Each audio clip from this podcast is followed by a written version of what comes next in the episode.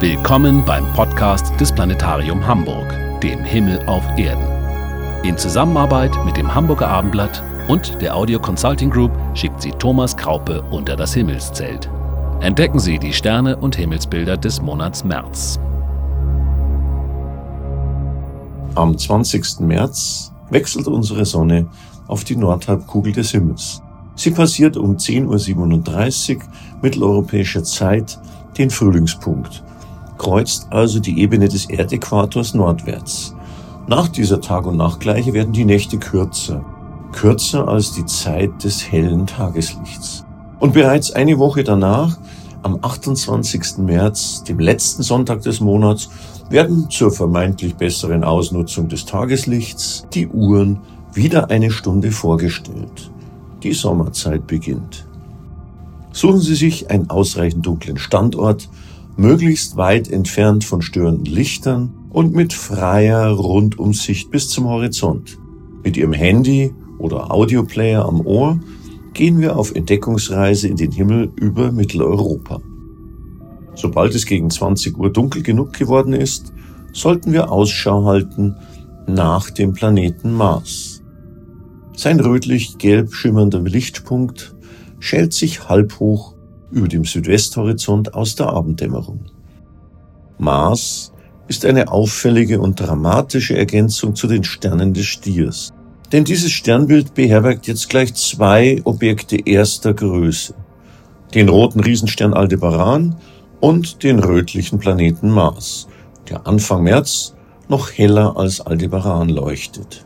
Innerhalb von wenigen Tagen verändert sich die Position des roten Planeten und Mars wandert durch das wohl schönste Bühnenbild des Tierkreises, das sogenannte goldene Tor der Ekliptik. Dieses Sternentor wird von zwei wunderschönen Sternhaufen gebildet, den Hyaden, dem Regengestirn, und dem Plejaden, dem Siebengestirn. Zum Monatsbeginn steht der rote Planet nur drei Grad unterhalb der Plejaden, dem Siebengestirn. Mit dem Fernglas kann man gleichzeitig mit Mars Dutzende junge bläuliche Sterne dieses Sternhaufens sehen. Während das an Mars reflektierte Sonnenlicht aus über 220 Millionen Kilometer Entfernung nur rund zwölf Minuten zu uns unterwegs ist, benötigt das Licht aus diesem im fernen Hintergrund liegenden Sternenkindergarten mehr als 400 Jahre zu uns. Abend für Abend driftet Mars langsam ostwärts, bis er Mitte März über dem ausgedehnteren Sternhaufen der Hyaden zu finden ist und dann auch nördlich an Aldebaran vorbeizieht. Dabei bekommen die beiden Rotlichter Gesellschaft durch einen wunderschönen Halbmond, der am Abend des 19. März genau zwischen Mars und den knapp 67 Lichtjahre fernen Aldebaran tritt.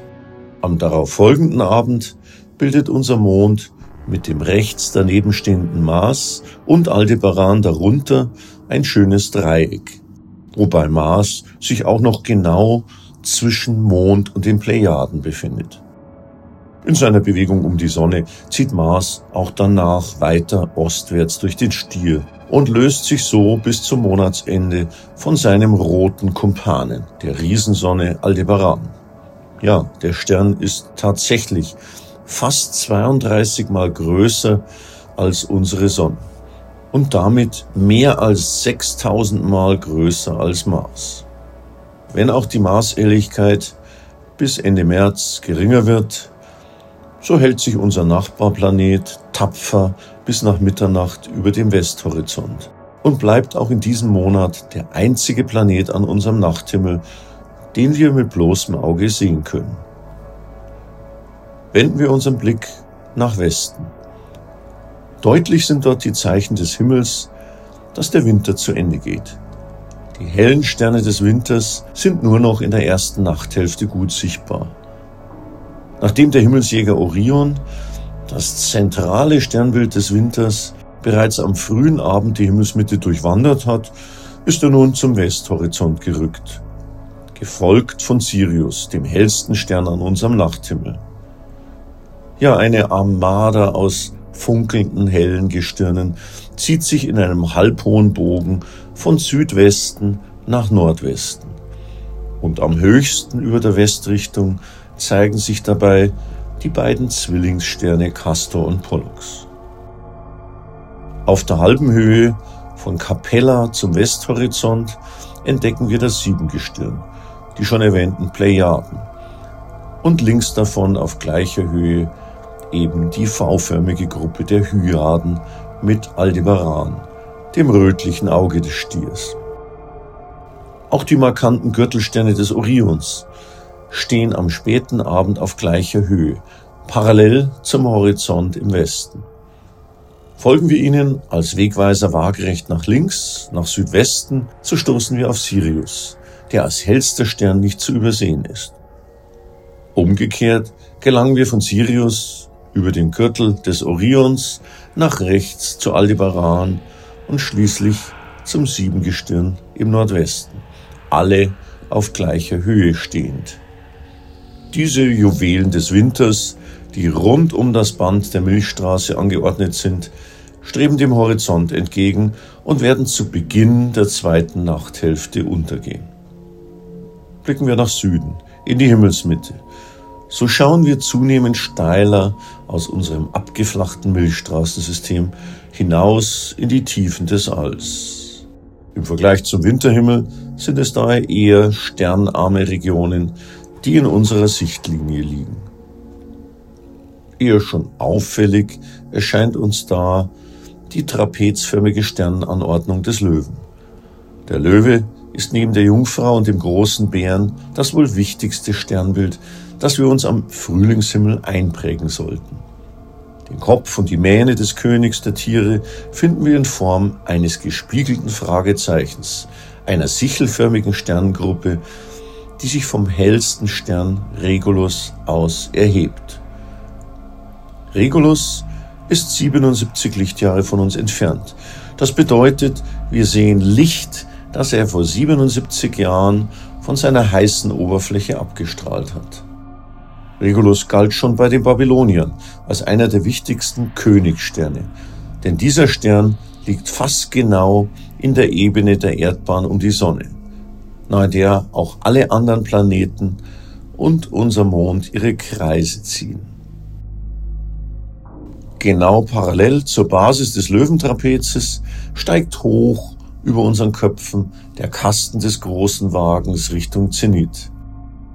Die Figur des großen Wagens ist tatsächlich kein eigenes Sternbild, sondern es sind nur die hellsten Sterne des viel ausgedehnteren Sternbilds Großer Bär. Verlängern wir den Bogen der Wagendeichsel des großen Wagens, so führt er uns zu dem hellen rötlichen Stern Arctur, im Bärenhüter, lateinisch Bootes. Der Sage nach treibt er den großen Bären vor sich her. Ziehen wir den Deichselbogen über Arctur hinaus, noch weiter nach Südosten, Richtung Horizont, so treffen wir auf die Sterne der Jungfrau. Sie folgt dem Löwen im Tierkreis.